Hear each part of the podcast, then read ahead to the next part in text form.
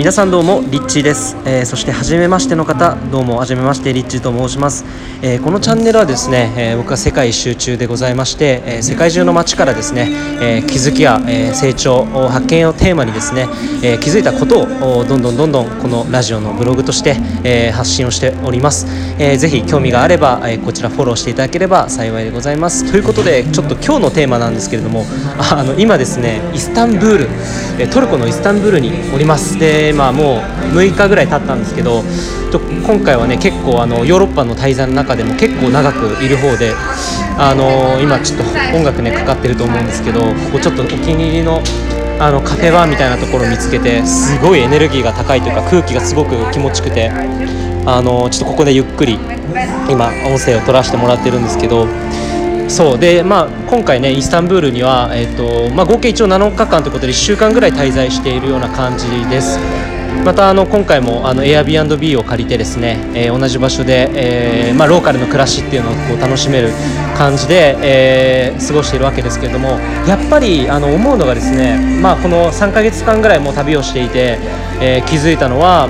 やっぱりちょうどいいのが1週間ぐらいの街に滞在するのが1週間ぐらいが一番いいのかなっていうふに思いますやっぱり3日とか4日だけだとちょっと物足りないというかもちろんその、ね、あの見るところだけ見て次の街へ移動するっていうのもいいかもしれませんがやっぱりこうなんだろう本当の意味でこうちゃんとローカルの雰囲気とかその土地感になれるっていう意味ではやっぱり1週間ぐらいいれば最低でも1週間いるとすごく慣れてくるのかなっていうのに、えー、ことをですね思いました。はいで、えー、ちょっと今日のテーマはですね、まあ、この旅のことについてのお話もそうなんですけれども僕自身こういつも旅をしながらやっぱりこう気づくと気づくことがたくさんあります。でちょっとねここ最近本当に2週間ぐらい僕自身も自分の中ですごい考えさせられることとかあのちょっと落ち込んでしまったこととかもあったりしてでそこから自分の中ですごいいろんな気づきがあってで、まあ、ちょっと今日お伝えしたいことっていうのは自分の本音を話すっていうことです。えー、自分の本音を話すっていうことはどういうことかっていうといつもやっぱり人っていうのは、まあ、僕が本当に自分の体験談として今これお伝えしているんですけども自分が思っていることそして本当に思っていないことっていうこの2つですね表面的なものとあの潜在的なものっていうこの2つで人は会話していると思っててで例えば何か問題が起きた時何かに対して反発心が湧いてきた時、えそういう時に限って人っていうのは自分の本音を言えなくなってしまうんだなというふうにえー、思うわけですね。でだからこそそういう時にですね、まあ、今回お伝えしたい内容っていうのがその自分の本音を話すっていうことなんです。でこれ何でいいかっていうとこれ絶対的に相手にとっても自分自身にとっても2人の未来にとってもベストなんですね。でなぜかっていうとやっぱり人って相手が本当の自分の本当の本音で思ってることを言ったらやっぱりそれを否定することっていうのはできないじゃないですか。例えば何かあなたがえー、付き合ってる彼女が例えばいたりとか、まあ、彼氏さんでもいいと思います。その相手が例えばもうあなたとは付き合えない。ですごい真顔で例えば目目を見てもうあなたが本当にしてくれたことを私本当に傷ついた。僕は傷ついたよと。でもう私は次に行くよ。だから今までありがとう。って本当にまじまじと目でこう目と目を合わせて言われたらもう否定できないじゃないですか。あの本音っていうのはそれぐらいパワフルなものだと思うんですね。で人間関係において何か問題が起きている時っていうのが大概がやっぱりこの上っ面なその表面的に思っていないことでの会話をやり取りするっていうことで起きているんじゃないのかなというふうに思うわけです。えー、なのでですね、まあ、例えばあなたの周りで、まあ、人間関係での問題、まあ、その人と反発な反発心が湧いてきたりとか、まあ、そういわいわゆる怒りの感情とか悲しみの感情とかですね、まあ、そういったネガティブな感情が湧き起こった時にそういう時こそ、まあ、自分の中でじゃあ何を感じていて自分はどうしたいのかっていうこの気づきを得てじゃあそして自分の本音を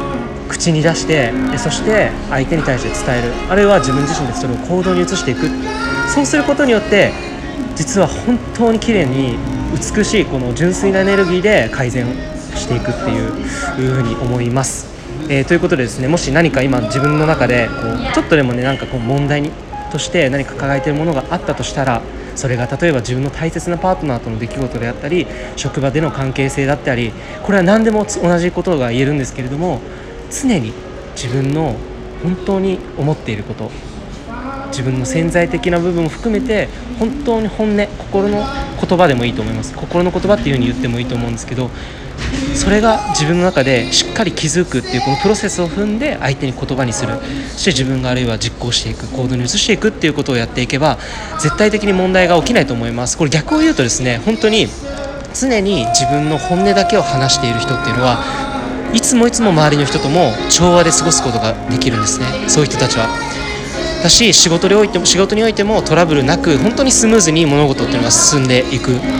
傾向があるかなというふうに、えーまあ、そういう方々を見て、えー思いました。はいということでちょっとね今回はあの気づきメインのお話になりましたけれどもいかがでしたでしょうか、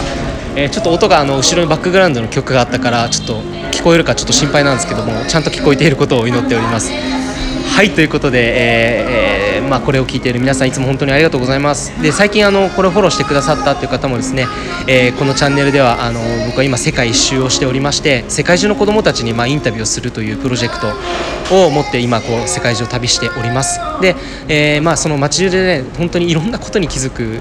気づきがあの起こるんですけど、まあ、その気づきを常にこのブログで、まあ、できるだけこう毎日更新しているような形なんですけれども、まあ、これからも配信していきますので、えーぜひ暇な時にですね聞いていただけれたら嬉しいななというふうに思います。はいということでリッチーでした。いつもありがとうございます。バイバイ。